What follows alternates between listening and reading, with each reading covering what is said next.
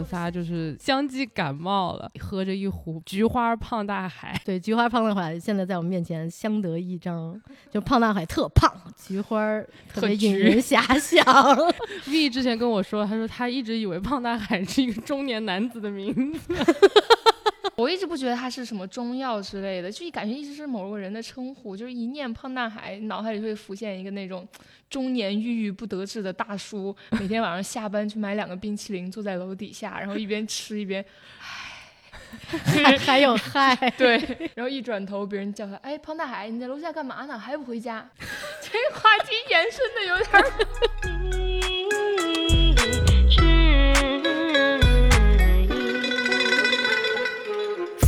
水寒雨线关紧，我过得很好，多谢您关心。爱您最好您别太贫，我没有太金钱。当当当当当当当，intro music，我就直接用你这个当啷当当当。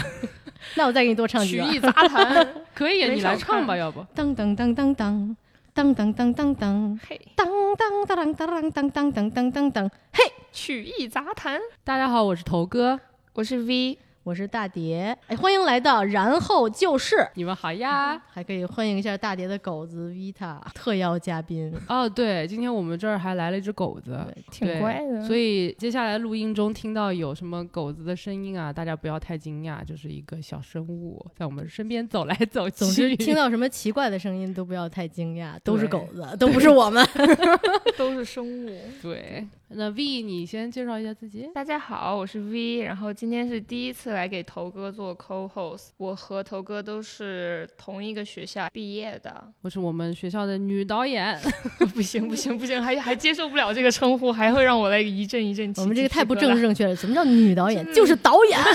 哎，你这还是女主角？对，对，我是女主角。对，大家好，我是女导演 V 的新发行的这个什么这个纪录片里面的唯一女主角，是 第一女主角，第一女主角。啊，简简单介绍我自己啊，我是大蝶，然后一直保有一份正经的工作，环境工程师，但是同时呢，呃，比较俗的，一直在各种斜杠。之前做过独立文化厂牌的这个创始人，也做过小型的。呃，独立音乐乐队演出，呃，以及演唱会的这个制作人和宣发工作室的这个主理人，然后也做过策展人，然后也自己出过单曲，作为一个 rap 出过单曲，反正是在文艺界各个地方都稍微有涉足一下，但都不精。重点就是我平时还是一个刚入行的京剧小花脸演员。哇哦！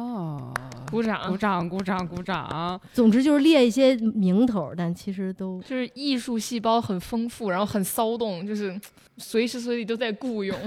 雇佣这个词太喜欢这个词了。呃，纪录片导演的话呢，通常都是身兼数职啊，从制作人呐、脚本啊、找 funding 啊，到拍摄，基本上都是靠自己，真的挺不容易的。十月一号就要上映了，对吧？是，嗯，我们的 in person 哎呦 screening 是在十月一号周六下午六点。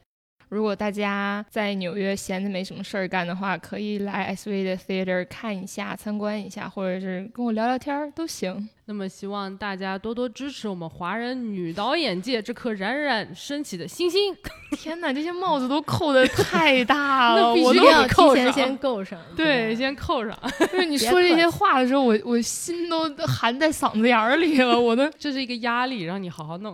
压力是有了。等十月一号在门口，你看一横幅，这个对冉冉升起，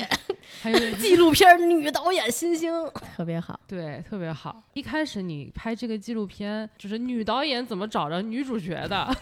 女主角表示一脸懵逼。我觉得可以让女导演多讲一下她这边的背后的故事，就是你如何选到京剧以及梨园社这样一个题材作为你的主题。找这个题材比较困难的一点是，当时是正在 pandemic 比较严重的时候。很少有人愿意拍这个东西，所以我找了我 reach out 了很多人，最后都无疾而终了。我找到咱们梨园社，然后跟他们拍了几次排练，然后遇到了我的主角主要人物王老师王红王老师，然后通过王老师的介绍才认识了大蝶。那个时候我印象应该也是梨园社刚刚从长期的线上活动恢复我们线下的演出，我印象那一场应该是梨园社线下演出沉寂了很久之后的第一场。对，应该是之前嗯因为疫情，所以都是线上的，然后嗯刚开始开放了一点儿，然后我就抓紧这个苗头，我就是不是主要是为了交作业？真是主要是为了毕业，这所以大碟是王老师的徒弟。呃，这个在京剧行当不能这么说，因为哦我没有做这个就是正规的拜师这个途径。嗯它仅仅是作为平时如果有排戏，然后或者有一些梨园社自己的安排，他作为老师，然后对我的表演啊，以及对京剧背景的一些知识介绍来指导。就是如果是称为师傅的话，那就是嗯要走一套非常标准的流程。哦嗯，然后我们这一代青年团的团员，比如说有一位是于念博，他是一个二胡的演奏家，然后他也是跟跟着他的老师学了很久。之嗯后，然后决定真的是要拜师学艺，然后入门，然后他要是喝拜师茶，然后做一个整嗯体的一个非常正式的这样一个拜师的这个仪式，他才能真正成为这个这位老师的徒弟。所以咱们梨园好像老师和师傅两个还是分得挺开的。对，就是如果真正讲说这是我的师傅，那就是已经就是真的是拜过的，这个才叫哦，是。这样子的。就是可能我觉得相声这些界，就是传统曲艺这些界，大概都是这么一个流程。就你嗯，看郭德纲他旗下那些人，那也都是对喝过茶的，很有仪式感的一个一件事情。那大蝶你是怎么跟王老师认识的？我先讲讲我是怎么认识纽约梨园社的吧。嗯嗯也是有一次机缘巧合，他们有一次演出结束，我连演出都没看，这个，然后演出结束，人家有一饭局，哎，我就颠吧颠吧就去了。然后饭局上呢，就是年轻人跟年轻人坐在一起，嗯啊，所以正好有一个桌儿，这个是梨园社有自己的这些老师的演员，这个是呃纽约梨园社，然后他有一个青年团，然后青年团的一些主要的骨干当时坐在那一桌。然后正好就席间就聊起来，然后我作为一个北京人嘛，这个而且平时可能性格也比较开朗，然后说话呀也挤眉弄眼儿的，然后也比较爱开玩笑。青年团的团长叫马斌，当时就是在饭桌上就说：“哎，你这个德行太适合来我们青年团，你太适合学习小花脸这门儿啊、这门行当了。”嗯然后当时后来稍微了解了一下，觉得小花脸还是很有意思的。它呃，它也叫丑角儿嘛，嗯，但是丑角不同其他生旦净末丑，其他生旦净末它都是比较脸非常非常脸谱化的一种。呃，一种行当就是嗯青衣一定要非常非常美，是个大嗯女主，嗯，然后小生就是非常俊俏，然后是大男主，他嗯都有很强的这个人物设定。但是丑角呢，他就是包罗的比较万象，你也可以有公丑、文丑，然后可以老奶奶也是丑，然后哦小孩儿也是丑，它就是比较丰富，所以像也比较对我这个个人的性格，我就觉得它很有挑战性。可塑性很强，对它整个这个就，你选嗯。择的余地也非常多，所以就是被这种独特的这个角色的它这个特点来吸引到，所以就从那个时候第一次加入到这个梨园社，也是这个学习的过程呢，可能就是边演边学，有一些大戏中间会有一些呃边角的这种丑的角色，然后就是王红老师和其他的一些丑角的老师给我们指导一下，然后带着我们，然后我们就是上台去体验一下这个表演的这个过程，然后嗯也是很快就上手了第一二次的这个表演，就这么快，我可能我对我我天生上台也比较兴奋，然后之前嗯 你不也有一些怯场，表演的经验，嗯。就是可能演一些话剧，然后之前也有参加过一些歌唱比赛，然后这嗯个舞台经验还有主持之类的，舞台经验还是有一些，我觉得他可能真的是跟我的灵魂 有一定共振。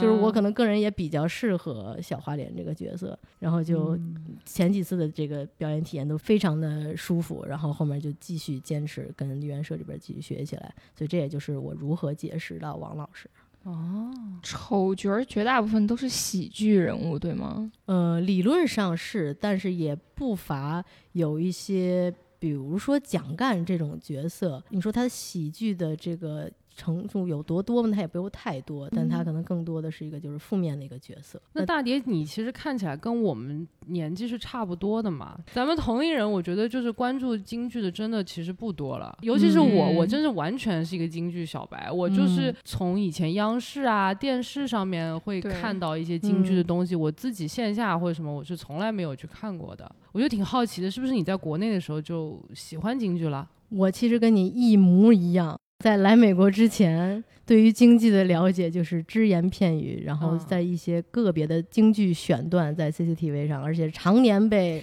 十二点钟声，就是春节十二点钟声敲响之 后的那半小时京剧荟萃节目，常年被那个折磨，就是对京剧的印象非常不好。出国之后呢，渐渐的在异国他乡，然后你反而对国内的这种国学啊，或者这个我们传统文化的这一些这块的东西比较更感兴趣了。然后另外一方面还有点觉得，呃，你有一些使命感，应该是要向你周围的。呃，西方人或者其他的外国人传播啊一些我们这么博大精深的中国文化。出国之后，反而就开始有意识的关注一些国学东西，但还但是接触京剧真的就是特别机缘巧合，因为饰演了一些小花脸的角色，然后就觉得这门艺术还是很有意思。后来慢慢了解到京剧的一些精髓，因为嗯其实 CCTV 的一些表现形式，它对这种艺术形式反而是一种摧毁。是吗？因为京剧说到底，它是一个呃 drama 的艺术，它是一个戏剧的艺术。对，你总把戏剧的选段儿，就是唱一个一段儿，大家也不知道你在唱什么呀。这个这一段儿跟这故事是什么联系，大家并不明白。所以就是它没有一个连贯性。对，就像你这嗯个 Titanic，大家没有看过全片，你就只放那一段啊，Rose Jack 只放那一段，大家也不知道你在放什么。啊，我觉得可能放在晚会上，更多的想让是想给你洗脑，想让你就是多听，使劲儿听，使劲儿 听。有些人真的是习惯使然，你听听听听足够多遍了，你开始不自觉的要开始唱。其实一些名唱段，嗯它更多是你对这个戏剧这个本子了解之后，它就像 musical 一样，然后有一些很嗯名的唱段，哎，你就觉得耳熟能详，我愿意多听听。但是像我们这个基础教育并没有跟上，所以大家对这些基础的戏剧完全不了解，就知道个苏三。是，你苏三讲什么呢？其实大家也不知道，就是因为那一段还挺好听，就就那样。所所以就是这样的一个割裂的这种表现形式，其实对这个艺术反而是一种负面的作用。嗯然后到这边嗯开始，你接触这个真正的这个演出之后，把这个剧本从头到尾读完，就发现每一个不同的剧目它很有意思，它讲的是一个连贯的故事。然后就是，当然有的时候比较城市化的，有大女主讲的事情有点重复，就是要不就是这个新官上任，然后抛弃了旧妻子，然后之类的。嗯然后总会有一些这个、呃、绿叶这些角色，就比如说小花脸这些角色，哦整整体来讲，它是一个故事的走向。对，你前后看看，然后突然出现一个花脸，就觉得哎很搞笑，然后但是后面还有一些很悲情的剧情呢，你又很 involve 进去，所以它就是像看一个电影一样。对，因为我觉得确实没有一个故事连贯性的话，你放在电视上就是一堆人在那边叽哇乱叫，感觉 是对吧而且后面大家开始西装革履的，对对，就觉得特别神奇，有一点出戏不知道但是等等你看进去，就是等你真的喜欢上，你再去琢磨它的词儿，其实写的也挺美的。是啊，就是都是精心雕琢过的词，对，但是你如果不喜欢，你听不进去，你就不会想要去看它的词，所以嗯入门儿就还是挺挺 tricky 的一个问题。而且我觉得有一些好的材料可以作为入门，但是很少看到。比如之嗯前我们就莫名其妙就发现了一些中国八十年代、七十年代拍了一些很经典的这个京剧电影，有些名字我可能现在想不起来了，回头可以补一下。那些电影就是它又有一些特效。但是它的服化道又特别的有浓厚的这个文化背景这种感觉，然后这个演员又演得好，然后它还有一些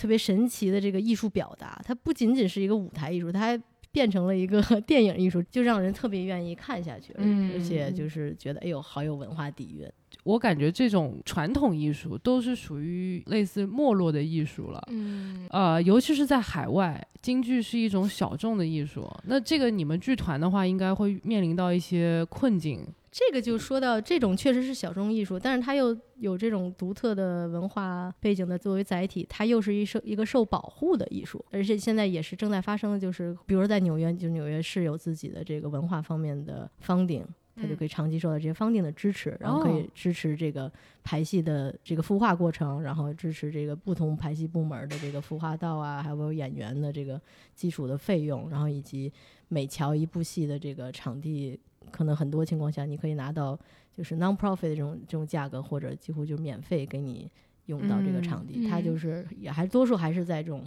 funding 的支持下能够运行下去。对，政府可能会给一些帮助，毕竟也是一种就是小众艺术文化嘛。嗯而且很多老师他们其实也都会有自己的另外一份工作，也能就是 make 维持生，活。嗯嗯，多数的老师来到美国，好像后面还都是就是选择一些其他的工种作为自己呃主要的一个维持生计的一个来源一个来源。然后嗯就平时有一些机会，有一些社团，比如说纽约有梨园社，还有这个齐淑芳京剧艺术团，有一些戏，然后他们可以去参演，然后大概是这么一个生活的模式。很少见到有老师就是全职做这方面的工作。是。嗯，而且大蝶也是，就是有他自己另外的工作。他其实也以前会做一些就是 independent music，是一个音乐人。artist，对，就是刚才自主独立音乐人。莫名其妙哦。介绍了一堆 Slash 里边儿其中一个。嗯，音乐，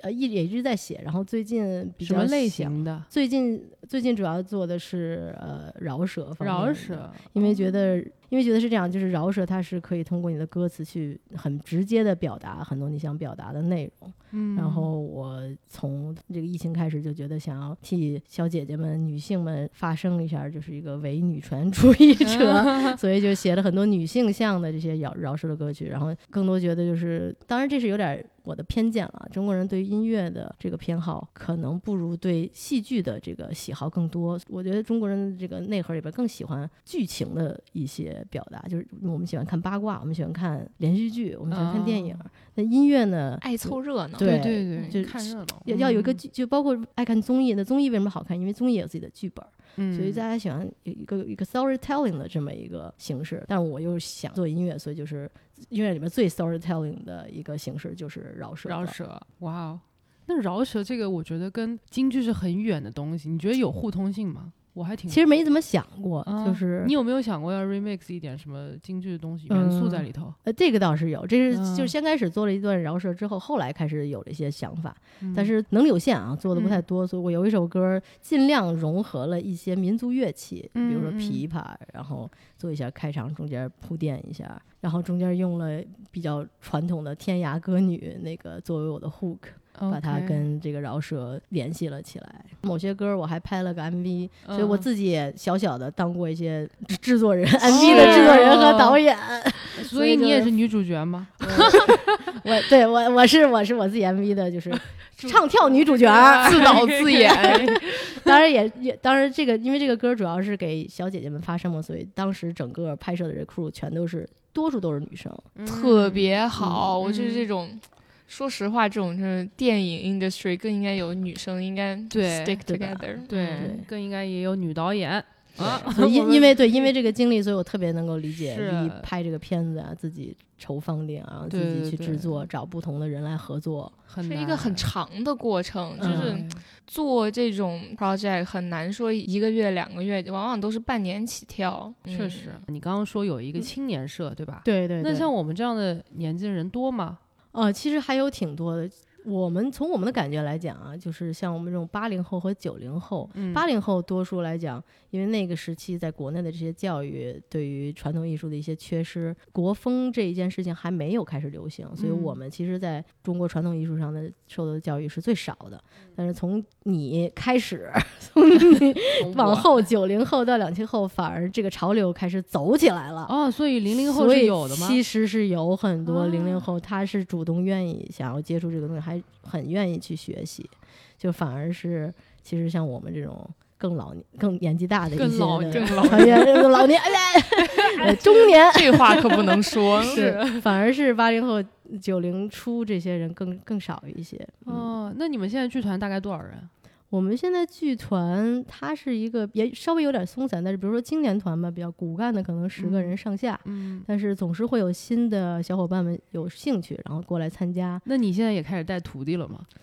我这个学艺不精，还不敢带徒弟。京剧文化这博大精深，我得我还是得还是得悠着点儿。对，一个一个学，慢慢学。嗯而且丑角儿这个也是种类繁多。很多。那如果别人就是像我们这种同龄人，他有兴趣要去参加你们的这个剧团，怎么找到你们？怎么怎么联系你们？怎么加入？或者说有没有面试啊那些？啊，就是去 V 的这个 首映会，可以可以。这硬凹硬凹，对，是是是有这个纽约留言社，它有自己的官网，然后它有自己的这个微信小助手，它也有微信公众号，嗯然后反正大家可以在你的节目底下留言，然后我们也可以去主动去。我可以把你们的联系。信息对可以把这个简介里面，对大家有兴趣的话可以关注一波。青年团从这个季度开始恢复了一些线下的一些课程，比如说哦，呃这个旦角儿班，就可能更多的人第一次接触京剧，尤其女生可能比较想要学习的是旦角儿，嗯。所以有这个老师就是做这个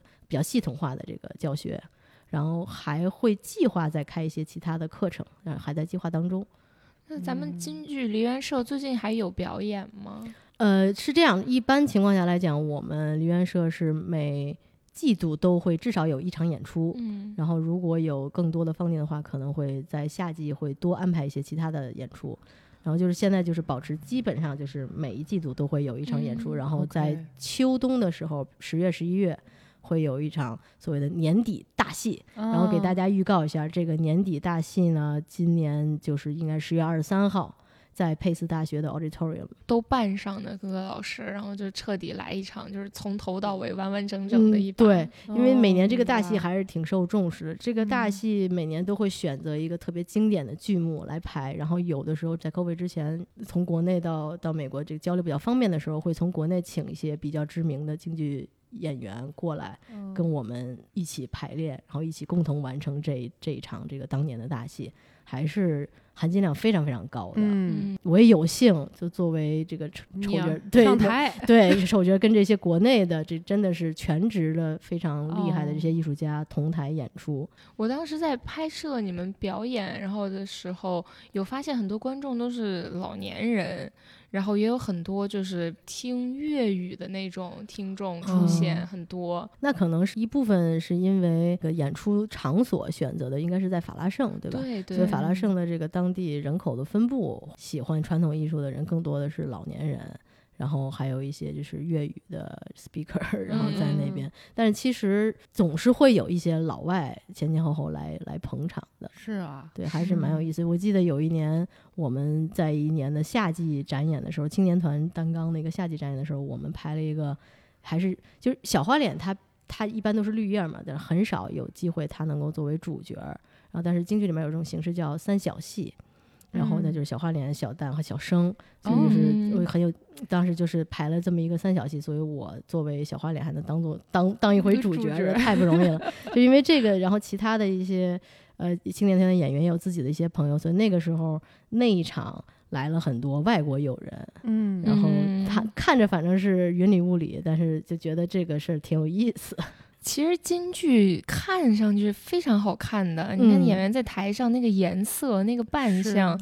非常好看。其实，我觉得可能现场跟电视机里确实还是不太一样的。嗯，京剧可能还是得要现场感受会更直观一点。对的，是。它有嗯现场这个演出的这个气氛和这个场，让你比较能够进入到这个剧情里面。那你来给我们介绍一下京剧的大概的一个发展史吧。我们是真的是没什么了解这个。我觉得就瞎介绍，啊大家还是依照维基百科什么的。但是我给介介绍一些，就是一些大家平时不太熟识的一些知识吧。就是大家嗯徽班进京这些，我就可能都比较了解了。嗯但是整体来讲，怎么说，京剧艺术应该是它的顶峰，就是应该是在民国时期。然后那嗯。个时候，它已经成为一个什么样的呃艺术形式？它就是社会的高中低层不同的人群，它都有一定的这个覆盖面儿，就有点像现在的百老汇这样的一哦。个形式，就是很有钱有势的这个阶层，他去很高级的这个场所去看嗯。特别精装版的这些演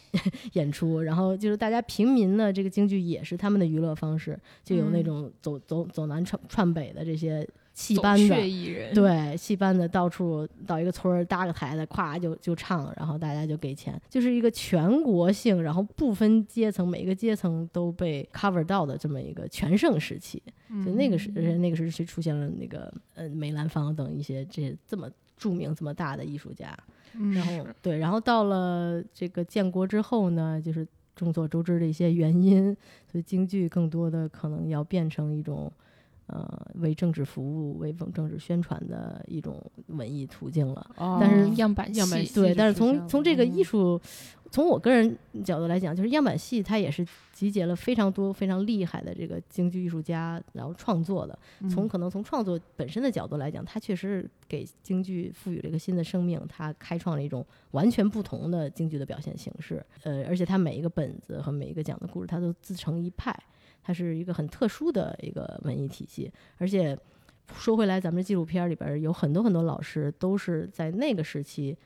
他们从小。第一波接触的戏反而是样板戏，而不是那些特别在民国时期特别流行的一些传统的戏。嗯，所以反正这个就是它是很特殊，但是很多现在的票友可能更喜欢最全盛时期那些更老的大师们、更传统一些大师们留下来一些作品。然后，而且说到这个，就是它有一种京剧有一种形式叫音配像。嗯，就是因为当年呢，就是在民国时期，可能就是录像不太普及，但是有的时候会有录音。因为当年的那些京剧学家唱的实在是太好了，韵啊，然后这个发声啊，然后唱段那个味道，现代人有一些无法复制，所以产生了一种叫音配像的这么一个形式，就是把老艺术家那个时候录好的这个音频。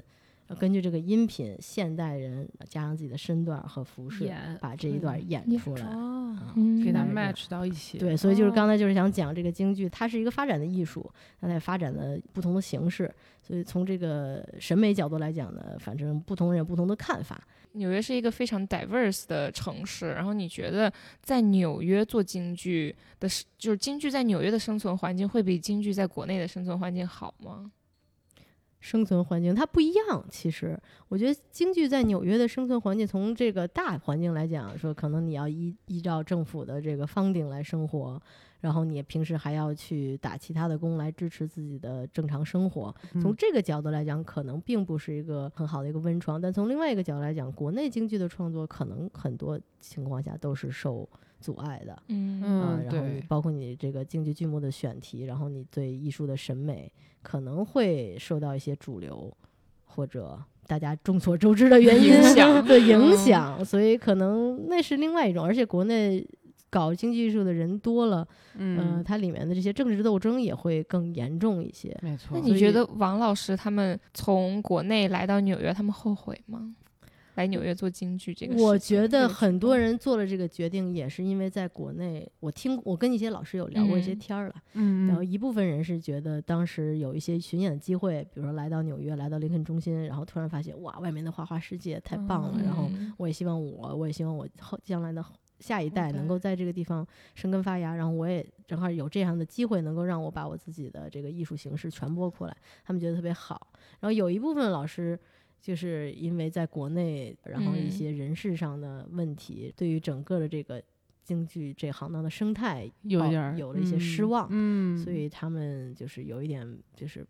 背井离乡，就是毅然决然的反而来到了纽约，各种各样的理由吧，来了这儿。但是整体来讲，跟其他艺术形式很很像，就是纽约特别支持一些所有的独立音乐，没错，他就是特别无拘无束。我愿意表达自我，我表达什么样自我都没有问题。不像可能你做对做电影去加州，你可能更多就得稍微商业化一点，对对，好莱坞那块，你要受到这个投资人的影响。但是在纽约，它就是一个这个一个没有框架的，没有框架，一个混乱生长、野蛮生长的一个地方，多样跟包容吧。对，京剧也是一个，也就是独立京剧，咱们对对对，独立京剧。是想怎么样就怎么样，真的有点这感觉。就是像我们青年团有的时候排戏，那就是很独立啊。我们觉得，哎，这三角戏特好玩，或者这个折子戏，我们觉得哎挺有意思的。没好久没人演过了，它就特别 organic。但是你说，但是京剧是一个传统艺术，你觉得这种传统艺术它需要不停的创新吗？还是只需要延续？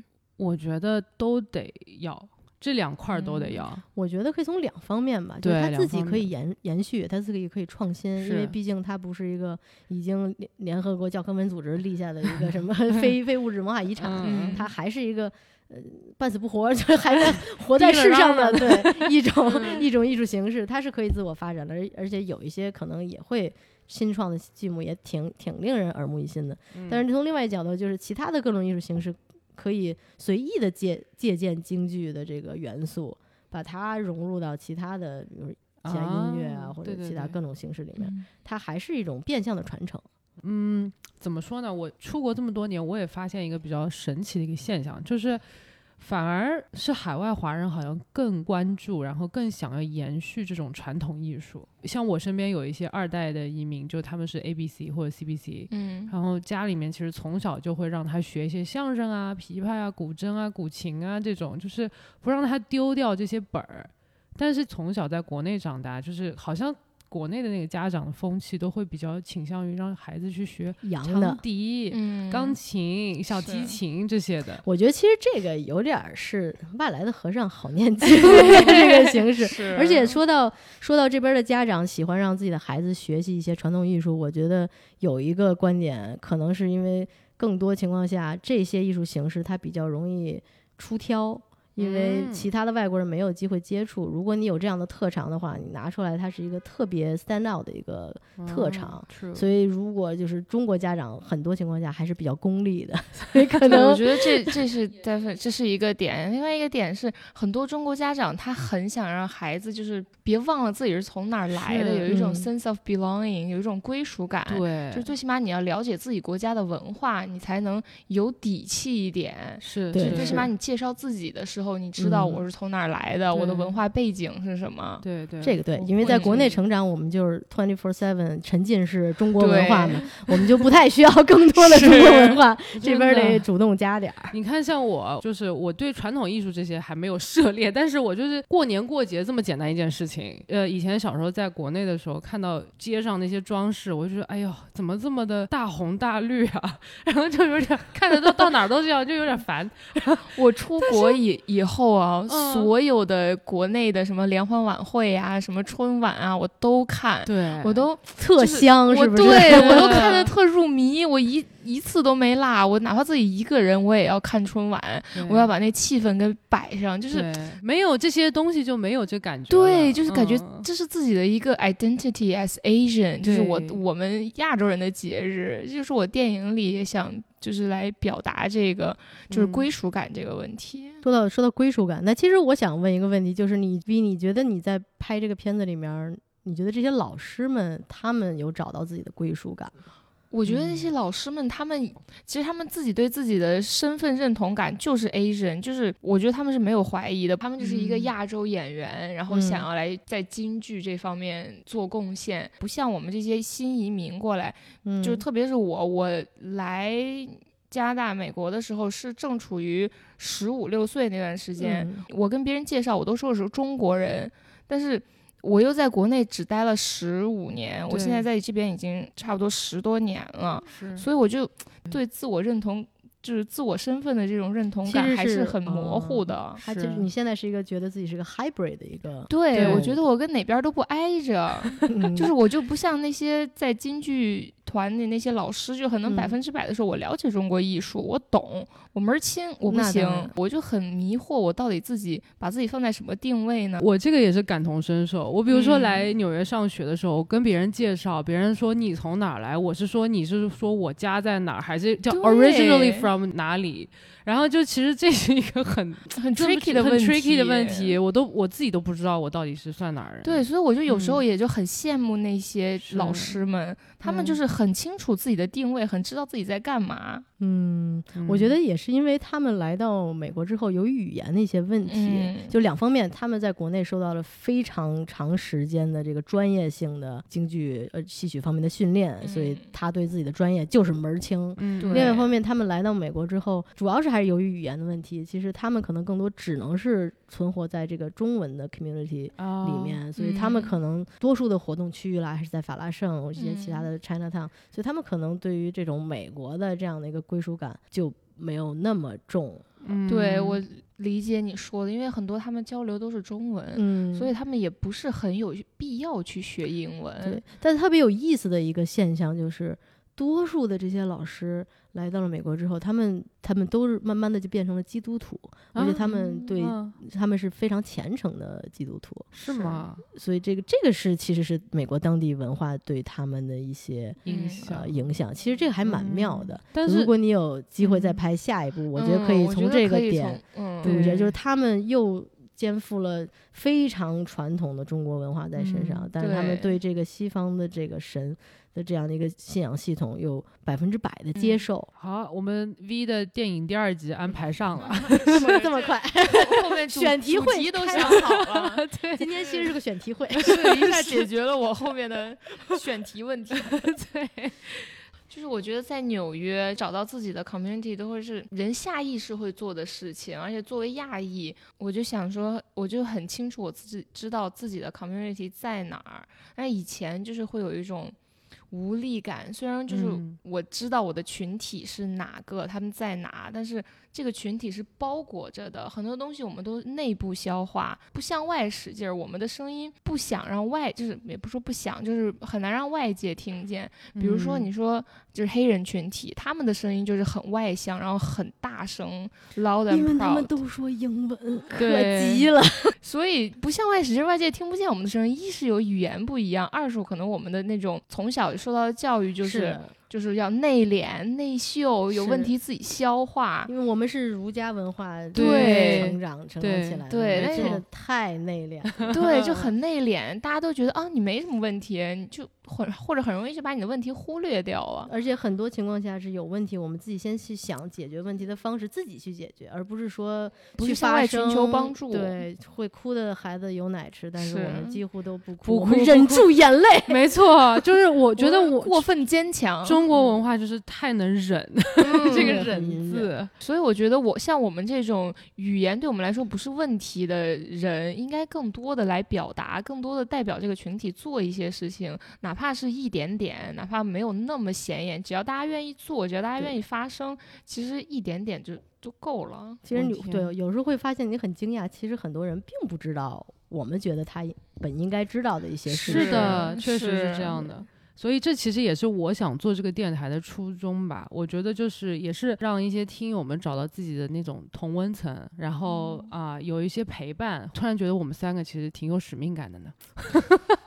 不愧都是 龙的传人。形形象非常伟光正，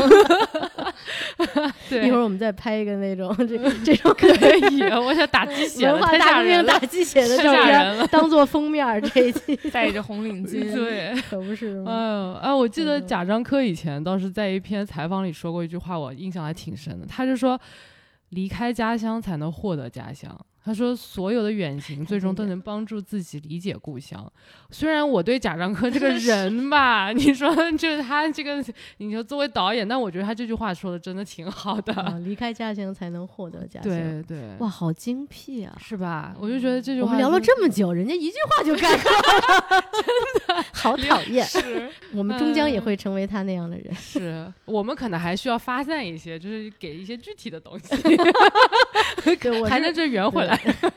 是是，我们是帮他这个丰满了一下。对对对对对，那咱们说回作品吧。V 的这个这个快要上映的电影，你的剪辑是不是也挺困难的？后期制作，因为你这些素材有很多，然后你最后怎么取舍这一块儿，你对，因为我拍了很多素材，我跟拍完了，我跟拍王老师他们跟拍了差不多三个多月，他们有嗯节目、有排练，我就去拍。剪成片非常困难，因为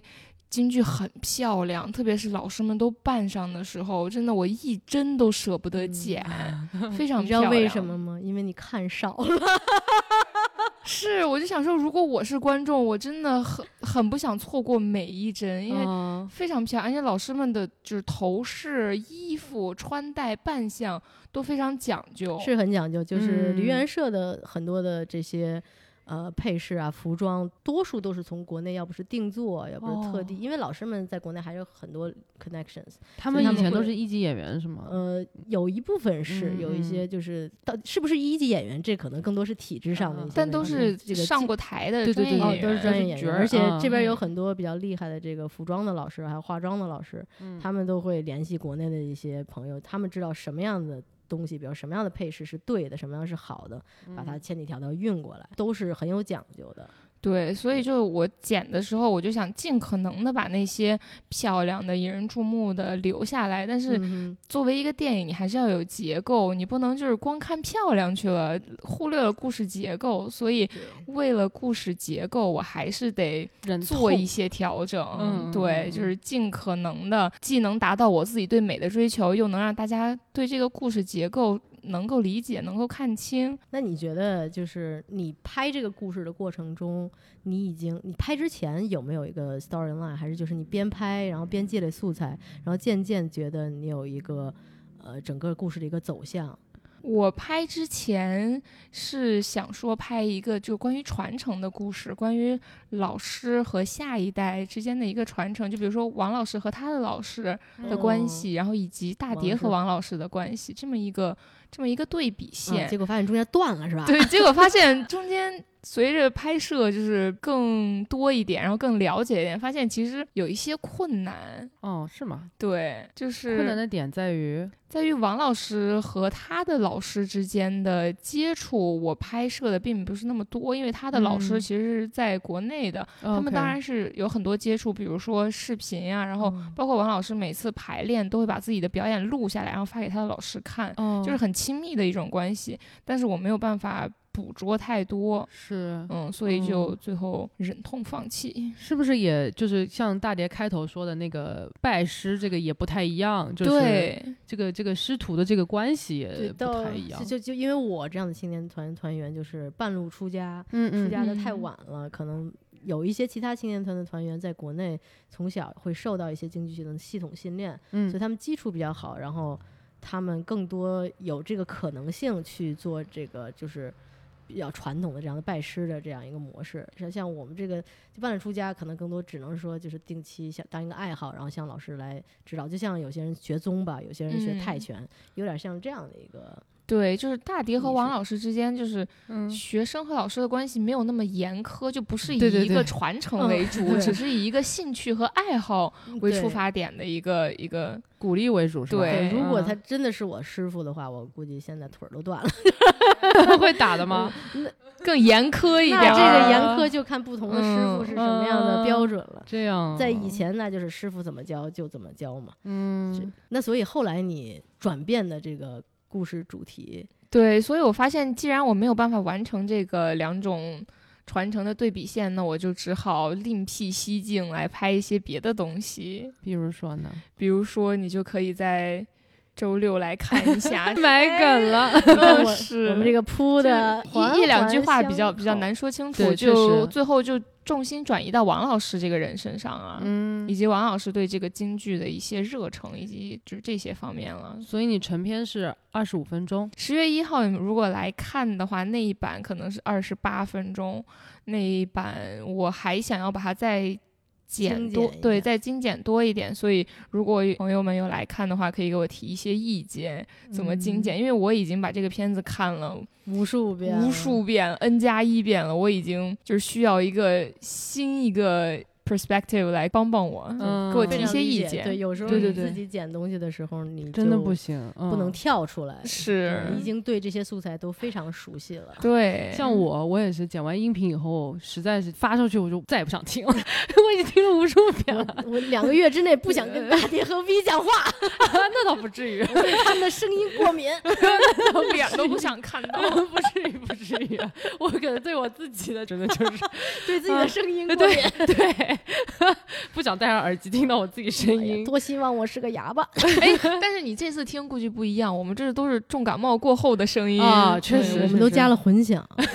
那我好奇你的这个片子，你的指导老师嗯有帮你，就是在中间他有定期的跟你做反馈吗？在你拍摄的过程中？呃，这部片子是为我为了毕业 SV Sock Dog 毕业的一个毕业作品，然后我们每个人都会 assign 一个 advisor。前期拍摄他对我的帮助比较大，包括就是怎么 prep 你的 subject 啊，怎么 getting access 啊这种，嗯。或者怎么做你的 budget 表啊，这种 pre-production 的东西，它比较对我帮助比较大。嗯。然后后期剪辑方面，内容它不怎么，就是内容，我们可能就只过一个大概的 structure，它不太没有办法就是跟我一一段一段的抠，而因为他也不太懂中文，所以我给他看所有的素材，我都要需要先给他翻译过一遍。哦，我给他看所有的东西，我先都要给他翻译一遍，这件事情就非常大的工作量是的，是的所以，就是你有的时候不太能够得到及时的反馈，但是更多是在技术方面的指导。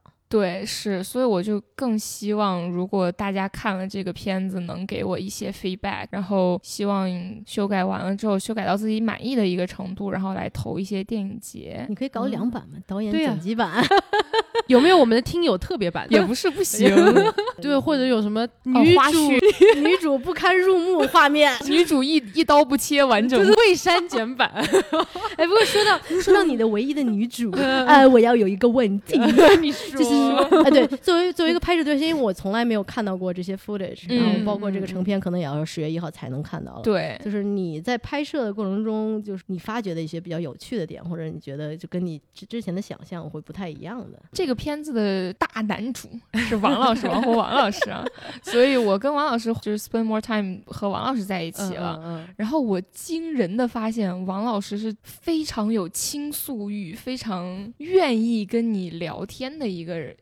一位老师，嗯，他不是很严肃，他很愿意跟你分享一些好的、不好的，他年轻发生的这些事那些，他他很愿意跟你分享的。嗯只要你愿意倾听他说，就是就像我们远房的一个叔叔或者一个什么 特别亲切，对，特别嗯。亲切，就是你你愿意问，他就愿意跟你讲。所以就觉得王老师货特多。对，就是说我们有的时候会觉得演员嘛，或者是嗯啊、呃这些在台上已经花掉很多精力了，但是下台以后可能是沉默的那一种。王老师可能不是，对我有时候就好奇，王老师真的是一个经历非常丰富的人，他就是既有经历永做动机是吗？既有精力来就是排练做梨园社这些，然后又有他的就是 day job 要做，然后又愿意来跟我聊这些事情，帮助我嗯拍这个作品，就是特别热心，对，很热心，嗯很好很有的活力的一一位，老师，他多大了呀？六十多了，嗯，哇哇看看着完全不像，嗯因为嗯王老师是武丑出身，所以他从小是练练功夫哦，练功的的。啊，所以肯定，嗯，看着王老师，能感觉他整个人就精神焕发。对，王老师的精神面貌一点都不像六十多岁的特别老年精壮人对对，就特嗯别就像五四五十岁的中年人老师，是的嗯，嗯。而很多梨园社的老师就是都比自己的年纪看着年轻，是吧？这就说明唱京剧有 用啊，对呀，永葆永葆青春。来来来，大家都来学学京剧。京剧保你千年不老。对，真的说到这儿，我现在都已经对这个京剧有一点产生兴趣了。你们什么时候表演？我要去看我你你先来看，然后我觉得你估计你这个挺适合青衣的扮相的，啊！对，可以给你我我青衣扮上非常漂亮真的吗？我还可以去，当青衣呢。我还以为我也是个丑角，哎哎，那那你要非入丑角，我也不来。可以试试。对我觉得很多玩的很多人的兴趣就是从从他的美开始，就是从啊发现京剧这么漂亮，扮上那些装饰，然后那些气质一看脸的就不一样了。时代看脸时代，我们就是这么肤浅的人。反正那一脚先踏进去再说。对入个门儿先你。看，像我跟王老师这么实在的人，一一选就选一个最丑的，要什么顶戴花翎，什么都不要。但我觉得你的性格也确实特别适合。对，所以就估对计就一半儿就是喜剧人，喜剧人，行走的小花脸。啊，那那十月份的话，你会去参加表演吗？啊，会的，会的。我会，啊我们十月份的表演，呃，因为疫情嘛，所以就准备的时间稍微来讲有点仓促，所以没有嗯排、排一个完整的大戏，还是以这个不同的几个折子戏的这个拼盘儿作为一个今年秋冬。他们他们官方名字叫秋冬文化艺术节了，作为这个嗯年度的大戏来的呈现，然后里边会有讲，呃，西门庆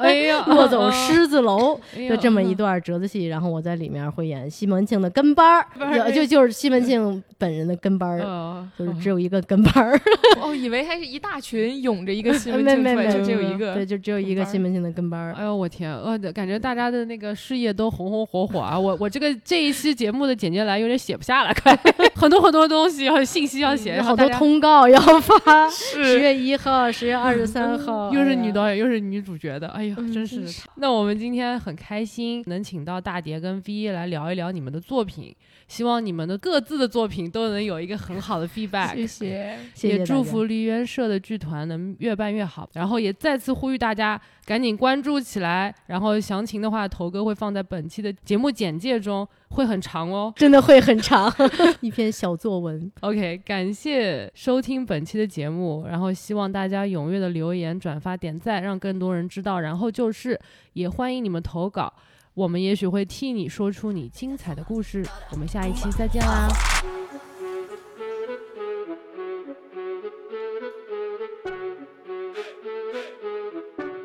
再见，再见，哎，那那谁，李谷一老师那最后一曲是怎么唱的？难忘今宵，